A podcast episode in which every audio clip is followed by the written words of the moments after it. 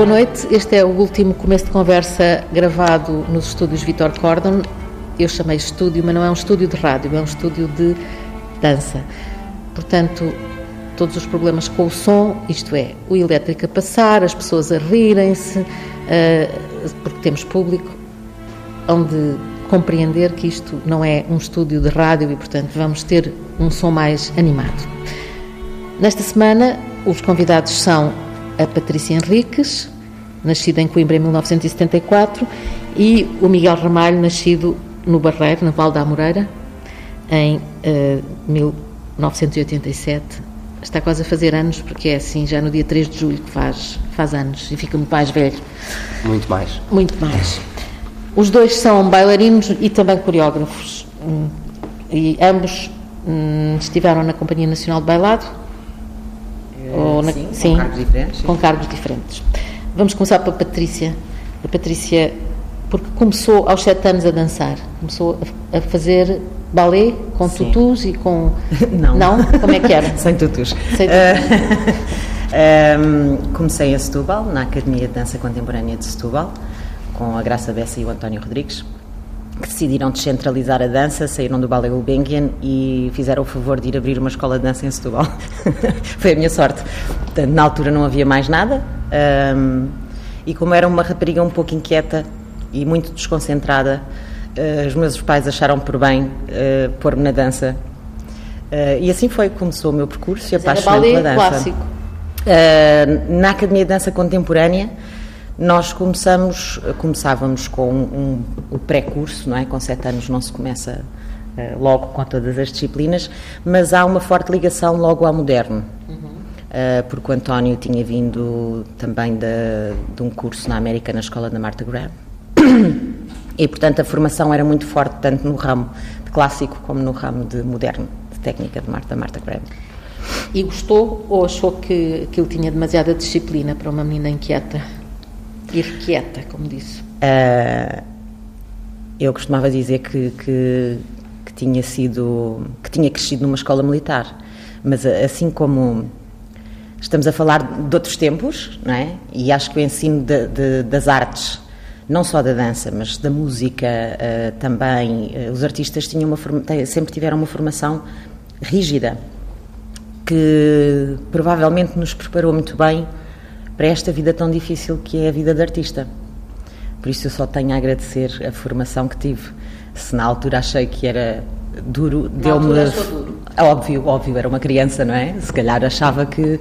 Mas, mas isso nunca me desmotivou. Eu sempre fui muito nunca obstinada. Pediu para não ir à aula? Nunca, nunca. Escondi imensas coisas, dores que escondia, porque achava que uh, se dissesse que tinha dores não me deixavam ir ou tiravam-me da dança e, portanto, sempre foi a minha paixão e sempre ultrapassei tudo. Já vamos falar mais disso.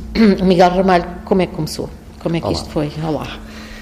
Uh, eu vim parar a dança um bocadinho por acaso. Uh, eu, eu, portanto, eu cresci num bairro social, um bairro social bastante complicado. Os meus pais nunca foram uh, pessoas com muitas posses e na altura era muito complicado para mim que os meus pais trabalhassem, portanto, do lado de, de cá do Rio, em Lisboa, e o meu irmão estudava também em Lisboa, e eu era muito perigoso eu ter uma chave de casa, portanto, na, no sítio onde eu vivia. E então a minha mãe achou por bem que eu viesse também estudar para Lisboa. A minha sorte foi que na minha escola primária havia uma professora que, que eu faço menção, que, é, que se chama Fernanda Mafra, que era... Nós pedimos sempre para dizerem os nomes das pessoas que foram importantes na vossa vida. Fernanda Mafra, muito importante. Uh, uh, ela, ela era um bocado um, um olheiro. Eu, eu ainda hoje, ainda hoje não consigo compreender qual é a ligação verdadeira que ela tem com a dança. Eu acho que ela é apenas uma apaixonada por dança. Mas ela era conhecida por enviar miúdos para o conservatório. Isso era em que escola primária? Na, na escola 8, na escola básica do Val da Moreira. Ah, mas no Val da Moreira? No Val da Moreira. E ela, ela, eu não tenho a certeza se ela ainda leciona, mas na altura, durante muitos anos, ela enviou bastantes alunos com dificuldades financeiras e, e, e, e com e com vários tipos de, de, problemas e para tirar até os miúdos da rua, digamos assim, Ela falava com os pais, até porque o conservatório tem uma coisa boa, é que não se paga. Para além dos transportes e, de, e, de, e do material escolar ser um bocadinho mais caro, porque as roupas de dança não são efetivamente baratas, mas a escola é uma escola pública, é uma escola que não se paga, não é um colégio privado. Um, e ela falou com a minha mãe, de vez em quando nós afastávamos as mesas e fazíamos uns galopes, fazíamos aquelas coisas, eu não achava absolutamente piada nenhuma. Um, mas rigorosamente nenhuma. Nada. Nós, eu, eu como, como, era uma criança que vivia naquele ambiente, era um bocadinho rebelde. Eu ainda hoje sou, sou um bocado rebelde, mas um bocadinho mais controlado. Na altura era mesmo mais rebelde, era assim um gandim, como os outros, como os outros todos. Uh, e nós ficávamos, éramos obrigados a ficar, porque era a aula. Tínhamos acabado, digamos, a aula de estudos de estudo do meio ou de, ou de português. Porque ainda ela, no primeiro ciclo. Não? Ainda no primeiro, na primária. Na primária. E ela afastava as mesas, agora vamos dançar um bocadinho. Claro que nós, quer dizer, os rapazes, aí a dançar, nós queremos é jogar à bola, obviamente. Então fazíamos um bocadinho pouco daquilo. O que é Mesmo facto. Mesmo assim ela percebeu que, que Ela percebeu que eu tinha jeito, tinha jeito. Sim, não tinha absolutamente jeitinho. Não? absolutamente jeitinho nenhum, vamos, vamos ser sinceros. Uh, e então, na altura, ela falou com a minha mãe e eu lembro-me perfeitamente de uh, como alguns colegas meus também vinham e, e era muito perto do, do, trabalho da minha mãe, tudo se conjugava para que essa, esta escola fosse boa para mim. E aqui, como a Patrícia, eu também era uma criança muito hiperativa, era muito complicado pôr-me a dormir, era muito complicado sentar-me. E então a minha mãe achou que as atividades físicas eram uma coisa boa para mim e eu nunca pensei eu vou ser bailarino. Eu pensei eu vou entrar numa escola artística e criativa porque eu era sempre fui um, um miúdo muito criativo.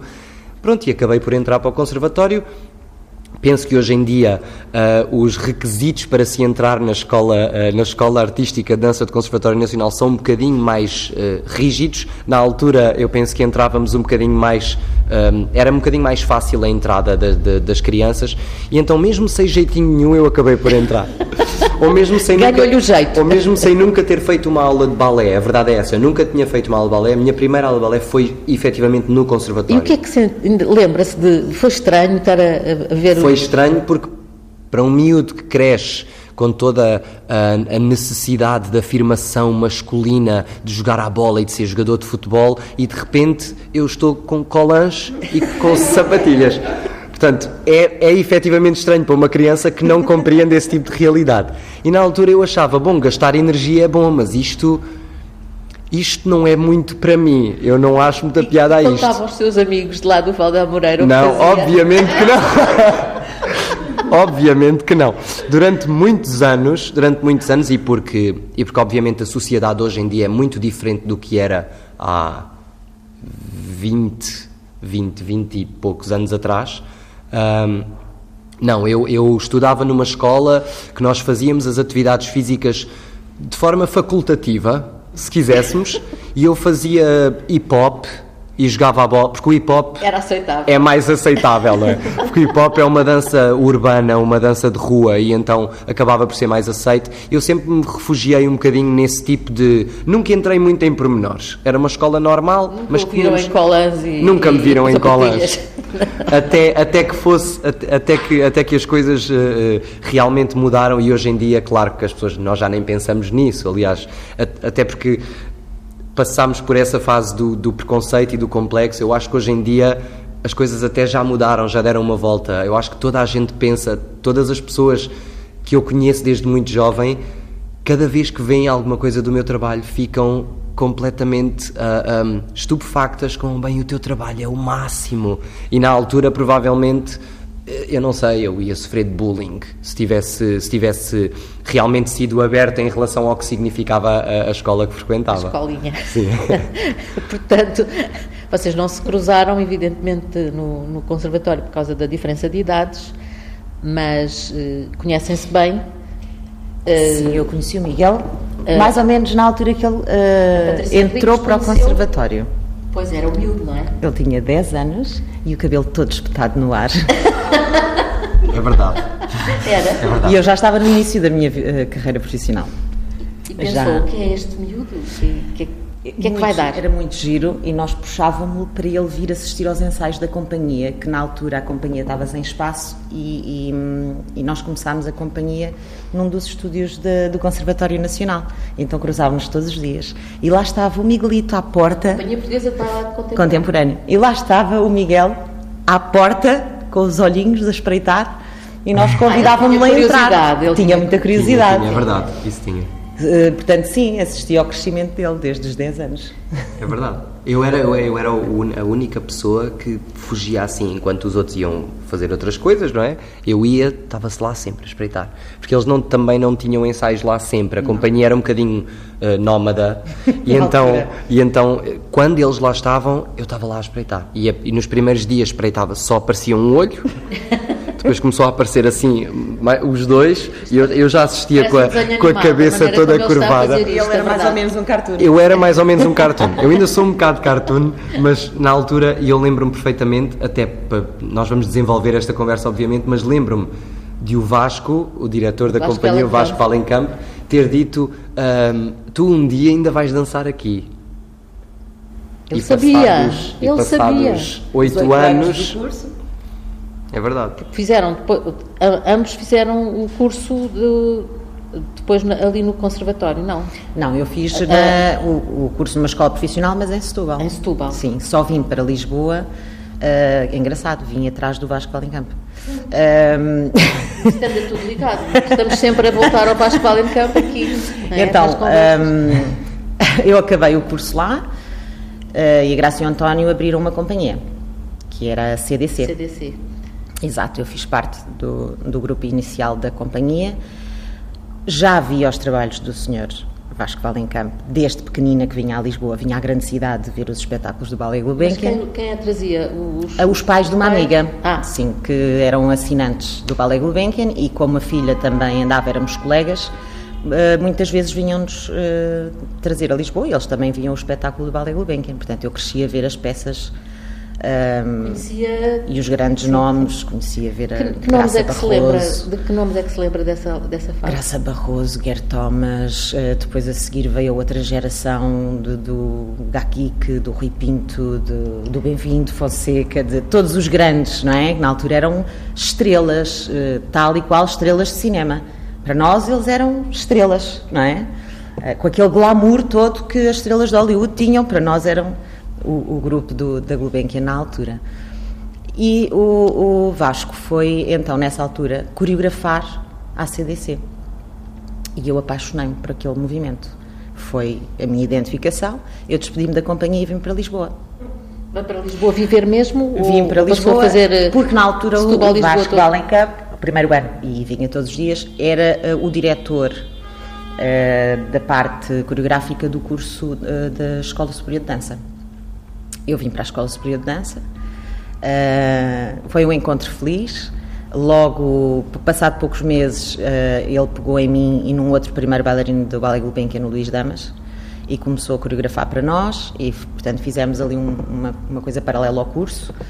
Ahm, e pronto, e a partir daí tem sido, eh, espera, dos 19 aos 44, quase 45, um trabalho em conjunto.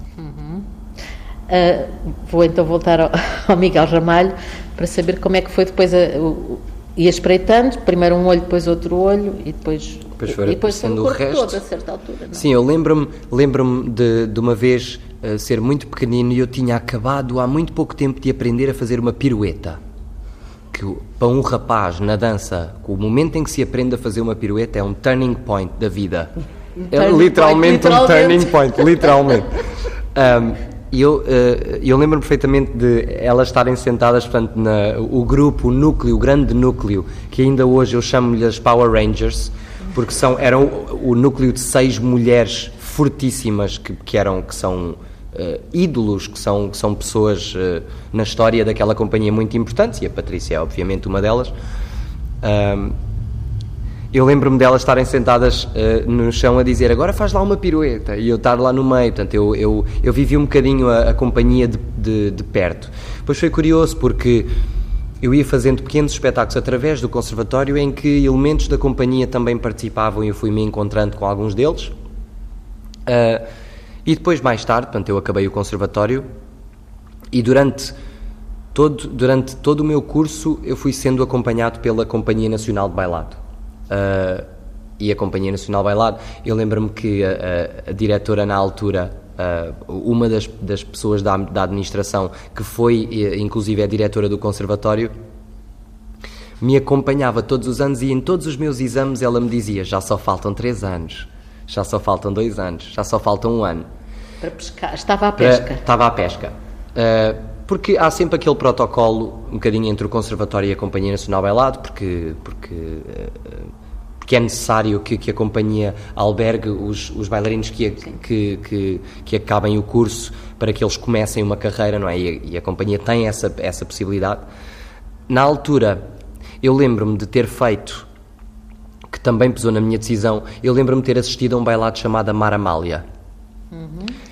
Que até hoje. Estamos a olhar aqui para, para a Patrícia. para a Patrícia, que era a estrela, era a estrela do Amar Amália. Do Amar Amália, Patrícia Henriques, exatamente. Exato. Eu lembro-me de ter assistido a um bailado chamado Amar Amália e pensava para mim: como é que as pessoas podem dançar desta maneira? E atenção, eu ainda achava, eu não vou ser bailarino. Ah, pensava não, que ia não, ser, não. Ainda, ainda estava no eu futebol, achava, não, não. Não, eu aos 15 anos, que é o exame mais complicado do conservatório, que é o nono ano, que é quando deixa de haver um, equivalência com as outras escolas, o que significa que se uma pessoa sai do conservatório no 11 ano de escolaridade, noutra escola terá que voltar ao décimo, ou no 12 igual terá que voltar ao décimo, porque deixa de ter a, a tal equivalência. Nós fizemos o exame e foi... Uh, eu ponderei bastante entre ficar ou não ficar, mas na altura por uma, por uma questão mais de teimosia, porque eu lembro-me que os meus professores diziam aos meus pais: um, eu tive um problema físico, eu parti o pulso, uh, eu tive uma lesão. o pulso a dançar? A dan uh, numa aula numa de educação aula. física. Hum. Portanto, exato. uma aula de educação física eu parti o pulso e foi na altura em que, portanto, na altura da puberdade, em que o corpo se começa a desenvolver e para um bailarino não dançar durante dois meses já por si é muito complicado, numa altura em que o corpo muda como do dia para a noite, eu quando voltei a dançar depois da lesão, parecia que nunca tinha dançado na vida. E os meus uh, professores do conservatório e os professores do conservatório falaram com os meus pais e disseram: olha, seu filho é super criativo, mas ele tem muito poucas condições físicas e nós achamos que era melhor ele fazer outra coisa da vida, porque eu, nós achamos que ele nunca vai ser bailarino. Ui! Um, e eu na altura uh, e, e, e, a verdade a verdade e o, o, eu não falo o Miguel já isto. queria já queria ser bailarino não, nessa altura não não não, não. Eu, não eu não falo sobre isto de uma forma negativa eu acho que eu acho que é importante que os professores tenham esta conversa com os pais, porque é uma altura, aquele nono ano é uma altura complicada na vida de uma criança, porque é uma decisão, é preciso tomar uma decisão e é preciso que a criança escolha, eh, saiba, saiba diferenciar um sonho que faz sentido de um sonho que simplesmente é um sonho. E às vezes nós temos que ter a noção e começar a ter a noção do que é. Pronto, mas eu não tive muito essa noção, eu tive a teimosia de que, não, não, aí eu não vou ser bailarina, então então vamos lá ver se fosse bailarina ou não. Uh, foi, eu lembro-me que na altura Obrigada. foi um bocadinho assim. Foi um bocadinho Obrigada, acho que estamos todos a, acabar, a, agradecer aqui. Depois quando, acabar a, depois, quando acabar a escola, logo verei. Eu tinha, eu tinha a sensação que ia ser advogado, porque eu sempre fui super argumentativo e, e manipulador e, e, e, e conseguia convencer as pessoas de coisas. E então eu achei, eu vou ser advogado. Era o que eu achava. Depois de já ter desistido do futebol isto, Sim. pronto. A criança passa por muitas fases. Na altura em que acabou a, a escola, eu lembro-me, no último ano da escola, eu fiz, assisti, portanto, ao Amar Amália, fiquei completamente apaixonado por aquele bailado. Querendo ser bailarino ou não, eu não percebia como é que aquelas pessoas, nomeadamente a Patrícia Henriques, como é que eles conseguiam dançar daquela maneira. Eu nunca tinha visto ninguém dançar assim. E há um dia em que nós, o, o nosso professor de música, que é o Humberto Roy, trouxe-nos uh, trouxe o Vasco Valencampo à escola para ele falar um pouco sobre o Mar Amália, porque tínhamos que fazer um trabalho na disciplina de música, porque ele era o coreógrafo. E ele assistiu à nossa aula de, de moderno, aula de Graham. E lembro-me perfeitamente de no fim da aula, estamos todos. está a dizer que também lá esteve nessa Eu aula? estava lá. Tu estavas lá? Eu estava lá nessa Bom, eu não, eu não me recordo. Eu não me recordo. Mas. Eu também fui uma olheira. Não, a, esta, estas pessoas, a Patrícia, cada vez que aparecia, eu, eu meu Deus, ai meu Deus, eu, não, eu, não, eu tenho vergonha. Está aqui, está aqui o meu ídolo. Completamente. E então, uh, ele assistiu à aula, a Patrícia também, e no fim da aula nós tivemos a conversa com ele e eu lembro-me dele ter dito: Eu quero falar contigo, contigo e. Eu lembro-me deste momento, este momento o mundo para, porque este é um momento que eu me lembro exatamente como foi. Portanto, ele está, na perspectiva, ele está do outro lado do estúdio, com muitas pessoas à frente, e está com o dedo à procura de alguém. Eu preciso, ele diz, eu preciso falar contigo, contigo, e está à procura de terceira pessoa. E eu completamente lá atrás, Noutra. noutra. E de repente ele faz assim, ah, tu aí atrás contigo. E eu olhei para trás, isso comigo, e ele, sim, sim, eu preciso falar convosco. Portanto, esse momento mudou Claro, completamente a minha claro. vida. Nós sentámos à porta do estúdio ah, e ele disse-nos: Eu quero que para o ano vocês façam parte da minha companhia e nas primeiras duas semanas de temporada vamos a Nova York em digressão e vamos fazer isto e isto e isto e isto. E obviamente para uma criança, Quantos anos tenho- tinha nessa altura o eu Miguel tinha Ramalho? 16, eu acho que ainda nem tinha feito 17. E então eu, eu pensei, porque foi muito antes de acabar o, o curso no conservatório, ainda faltava um ano e qualquer coisa. Digamos que conhecia uh, o, o, Val- o Barreiro e Lisboa, basicamente. Basicamente. Era ainda não isso. tinha E já tirado estava as a ir para Nova Iorque. Exatamente. E de repente vais para Nova York. Bom, ao mesmo tempo que havia o medo, que havia aquela coisa, ai, pera, eu estou a entrar aqui num mundo que eu não estou, eu não sei bem o que é isto. E então, quando terminei o conservatório, um ano depois, eu recebi o convite que já era, ah, que já era ah, ah, esperado da Companhia Nacional de Bailado e o convite do Vasco Valencampo. Na altura achei que a Companhia Nacional de Bailado tinha 80 bailarinos, achei que para até chegar a minha oportunidade de dançar eu ia ter que esperar muito tempo. E o que eu queria era dançar. E dançar numa companhia que dançasse coisas como eu vi no Amar Amália. E portanto tomei a decisão de me Optou. juntar à companhia e. E- e e oito anos depois encontrei-me aqui com a Com a Patrícia. Patrícia. É verdade. que já, que já lá estava e. Sim. Sim, e eh, portanto os percursos são completamente diferentes, não é? A Patrícia estava habituada a ver bailado, o Ballet Gulbenkian, o Miguel não estava habituado. O que é que fazia à noite quando ia. Nós está... jogava a bola. Nós, nós estávamos, nós estávamos habituados porque no- nós íamos ver todos os ensaios gerais da Gulbenkian através do conservatório. E eles eram super estrelas, mas para mim a, a geração que eu apanhei já era uma geração diferente. Eles continuavam a ser eles continuavam a ser eh, bailarinos eh, fantásticos porque aquela companhia só teve bailarinos fantásticos, mas eh, a ligação que nós tínhamos com eles não era igual à de, à de outras alturas, como a altura da Patrícia. Nós víamos um ensaio de três em três meses. Não era suficiente para criar esse. Nós nem sabíamos os nomes das pessoas, a não ser que, esse, que, que as mesmas viessem. Eu, eu Na lembro- verdade, o que se lembra é mesmo do Amar Amália, da companhia. eu lembro-me do Amar Amália. Pronto. Mas lembro-me, por Da exemplo, lembro-me de alguns bailarinos eh, e lembro-me, por exemplo, da Bárbara Grigi, porque, porque ela veio, eu via a dançar e ela veio coreografar para nós no conservatório. Portanto, este tipo de ligação já fazia com que eu conhecesse o nome das pessoas, mas não, não me não reconhecia quem era. Eu nunca vi o Bem-vindo dançar ao vivo, eh, portanto. Havia es- esta geração de- dos, dos grandes, eu não tive essa proximidade. A Patrícia teve essa proximidade, mas teve mais, porque depois começou a dançar. eh, quando, quando começou como profissional, eh, a minha pergunta é mais atrás. Desde pequenina queria ser bailarina, nunca passou pela fase de, querer ser cabeleireira, eh, hospedeira, Não, eu acho que, paraquedista. Foi sempre bailarina? Eu entrei na dança aos sete anos antes de pensar o que é que queria ser na minha vida. Ah, e aos nove anos, não sei onde é que foi parar essa minha arrogância, as pessoas perguntavam-me o que é que queres ser quando fores grande? E eu respondia, não quero ser, eu sou bailarina. Ui, Com meu nove anos de idade. Eu agora admiro-me da minha filha, mas eu acho que era muito igual a ela. Ah, Portanto, eu acho de facto a dança entrou na minha vida e eu não, não, nunca pensei. Não houve outra hipótese. Não, não houve nada que, que me tivesse feito sonhar tão alto como a dança.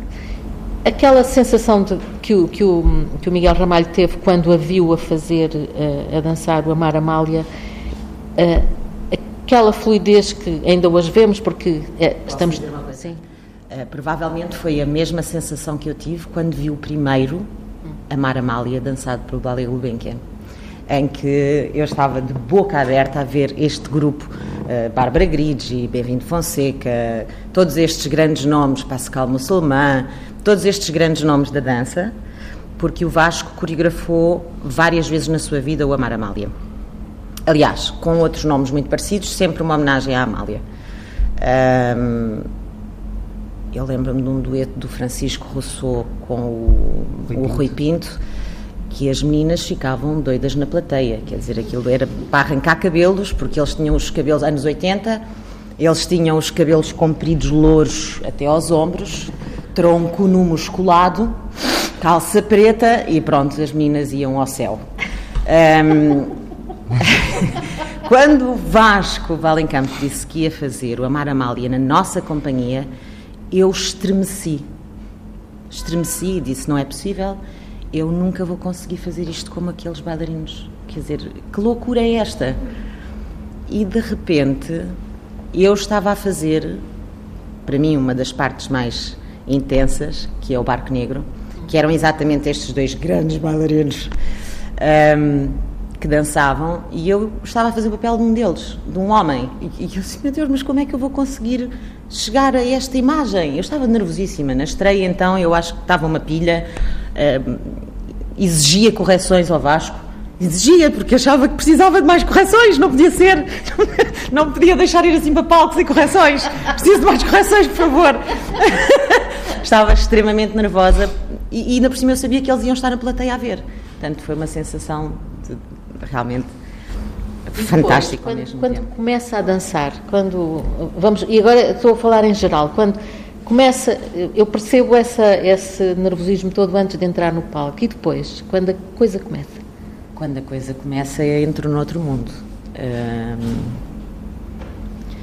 Eu acho que uh, uh, é, é outra coisa. Eu sou uma Patrícia cá fora e sou outra dentro do palco completamente diferente. E estou noutro mundo, e estou noutro, noutro registro. Acho que sim, acho que quem me conhece Isso sabe. é comum aos bailarinos? O Miguel sente o mesmo? Eu sinto mesmo. É? Eu, eu pessoalmente sinto mesmo. Até porque uh, aquilo que a Patrícia dizia que sentiu uh, uh, aos 9 anos, aquela, aquela coisa que a dança a puxou, eu fui um bocadinho mais tarde, mas hoje em dia eu não, não, não me imagino a, ter outro percurso, não me imagino a, a, a, ter outras experiências que não aquelas que tive, não, não, não trocava esta, esta, esta atividade, esta, esta profissão, esta arte por nada neste momento. E, e sinto exatamente o que a Patrícia sente, sinto que há uma pessoa, um Miguel cá fora e um Miguel dentro de palco. E é importante dizer também que eu quando acabei, de, quando entrei para a Companhia Portuguesa de Bailado Contemporâneo, eu, nós fizemos o Amar Amália e eu, como era miúdo, fazia pouco, porque o, porque o bailado já estava montado, e uma das primeiras coisas que eu fazia, eh, nós fazíamos a parte inicial, e uma das... E a primeira música, que era o Povo, a Patrícia fazia um solo. E eu lembro-me de que a primeira vez que estive em palco com a companhia estava sentado num banco porque nós eh, porque estávamos sempre todos presentes em palco e naquele momento a Patrícia fazia um solo e eu quase que tive que sair de palco foi das únicas vezes em que eu tive vontade de chorar a ver alguém dançar portanto quando a Patrícia fala dos outros bailarinos que dançaram a Amar Amália que, que dançaram muito bem eu acho que toda a gente devia ter visto a Patrícia Henriques a fazer o Amar Amália Ui, que bonito isto. Agora quero saber como é que, porque não, não vamos ter tempo para contar tudo sobre tudo, como é que é passar para o outro lado, isto é, coreografar e, e, e ter outras pessoas a fazer, como é que é o nervosinho também? De... Um, eu fico ainda mais nervosa. Porque não, não controla a situação. É, há um momento em que nós temos que entregar tudo na mão dos bailarinos e são eles que fazem a obra. Ah. Nós só podemos estar sentados uh, a desejar que corra tudo pelo melhor. Eu acho que fico bem mais nervosa sentada cá fora do que quando estou no palco, que me é um... entrego. Não é tem nada a ver. Nada a ver. É, é, outro, é outra experiência, mas é muito gratificante também. Um, todo o processo é diferente de, de, de, estar do lado a receber, enquanto bailarino, e estar do outro lado a, a dar e a puxar dos bailarinos mas eu acho que é hoje em dia sinto-me muito mais feliz com esse lado também porque já já estou numa fase em que estou a fazer é? já fiz a transição já estou ainda tenho um pé do outro lado de vez em quando ainda danço uh, porque não consigo dizer que não ao Sr. Vasco Alencampo uh, um, mas o lado do ensino e da criação coreográfica é um lado que me preenche muito hoje em dia e o Miguel? Bom, eu acho que a Patrícia já disse tudo. É, eu sim, vocês estão sempre de acordo, tiveram um percurso tão, percurso tão diferente. Podes crer. Estão aqui, gostam um do outro, ainda por cima. Um ainda por cima gostamos um do outro, isto não tem graça nenhuma. aos 10 anos, ela, ele, ela chorar por causa de. quando a, eu, a ver dançar a Mara Mal. Eu sinto, eu sinto, eu tenho a certeza que. Uh, e eu, eu digo isto em relação ao Maramal e tenho a certeza que muitas vezes a Patrícia estava na plateia a ver-me a mim dançar e sentiu a mesma coisa. E, e, nós conhecemos há muitos anos. E é importante dizer que há três meses atrás nós dançámos um dueto juntos num, num programa da companhia. E foi especial porque foi realmente um dueto feito para nós em que nós eh, em fases completamente diferentes da vida nos encontramos uh, uh, mas não foi a primeira vez que se encontraram não, não, nós dançámos muitas vezes juntos, Junto. mas nunca um dueto, um dueto, a sério. Ah, esse foi o primeiro dueto? o primeiro agora? dueto Sim. a sério entre nós foi há três meses atrás, portanto foi um, foi um momento especial para nós também. Há três meses não, foi... Foi há um bocadinho mais. Foi há um bocadinho mais. Um, mas em relação à coreografia eu sinto a mesma coisa. Eu sinto que enquanto uh, uh, bailarinos nós também somos coreógrafos, porque nós damos... Um, damos muito de nós e a, a, as peças são moldadas através dos nossos corpos e através da, da, da nossa criatividade. Portanto, nós fazemos muito parte desse processo de criação. Agora, enquanto bailarino, eu nunca fico nervoso. É muito raro eu, antes de entrar em palco, estar nervoso. Muito raro. Ah, e é muito diferente eu sou uma então, pessoa... da, da, Completamente. Da Aí somos muito diferentes. E dançámos há pouco tempo juntos e a verdade é que ainda bem, porque há uma pessoa completamente ansiosa e outra totalmente calma, então a coisa é um bocado yin e yang. A coisa fica ali um bocadinho equilibrada, o que é bom. Já deviam ter feito mais duetos, a verdade é essa. É, a verdade é essa. Era mais complicado num dueto em que uh, ela passa o tempo todo com os pés fora do chão, em que fosse eu o nervoso e ela acalma. Aí seria mais perigoso para ela, porque cair de, das alturas não é muito simpático. Um, mas é, eu nunca, nunca fico nervoso quando vou dançar, porque eu sinto, eu sempre fui uma pessoa muito confiante, uma pessoa com, com muita vontade de fazer. Eu quero é fazer, eu não, eu não quero esperar. Eh, temos três horas de jantar antes do espetáculo, eu não quero estas três horas, eu quero é ir já, eu quero é fazer já. Quando coreografamos, é, para mim é uma sensação fantástica ver a, a, nossa ideia, o, nosso, o que nós queremos dizer reproduzido nos corpos daqueles bailarinos que nós moldamos, que nós um, eh, retirar o melhor. Uh, acho que é linda a sensação de ver esse produto final, mas antes de começar, o nervosismo do coreógrafo eu acho que é sempre muito maior, porque eu quando estou lá, eu sinto que eu consigo resolver quando eu não estou lá, são eles que têm que resolver. E nós só conseguimos estar dentro dos nossos corpos. Portanto, nós não conseguimos, numa situação de crise ou de acontecer alguma coisa que possa influenciar o espetáculo, eu gostava de lá estar para resolver, porque eu saberia como e eu não sei se eles sabem ou não, é óbvio que confiamos nos bailarinos. Mas são mas existe esse... maternais em relação aos bailarinos? Ah, completamente. São, completamente. Eles galinhas, são completamente galinhas. Na, completamente galinhos. Nós so, naquele momento, eles são os nossos filhos. Durante aquele projeto, eles são os nossos filhos. E depois, cada vez que trabalhamos com um bailarino, a ligação entre as fica pessoas para fica para a vida, fica sempre, mesmo que as pessoas não se aproximem ou não se voltem a encontrar artisticamente ou, ou profissionalmente ou mesmo socialmente, fica sempre uma, uma ligação que foi partilhada naquele momento tão bonito que é uma, uma criação de dança. Eu vou agradecer-vos por este dueto que vocês trouxeram aqui. Nós vamos continuar a conversar já depois de desligarmos os microfones da TSF e este foi o última, a última conversa bar aberto na, nos estúdios Vitor Cordon, que nos acolheram, acolheram a TSF ao longo deste ano, digamos, este ano letivo. Uh, foi uma, uma colaboração fantástica. Eu aprendi imenso sobre bailado e sobre a vida também. E espero que seja possível continuarmos um dia, de alguma maneira, a colaborar. O, o apoio técnico hoje aqui, o trabalho técnico foi todo do José Manuel Cabo que se fartou de rir também aqui. Ele, ele esteve aqui bem divertido. Muito obrigada, boa noite.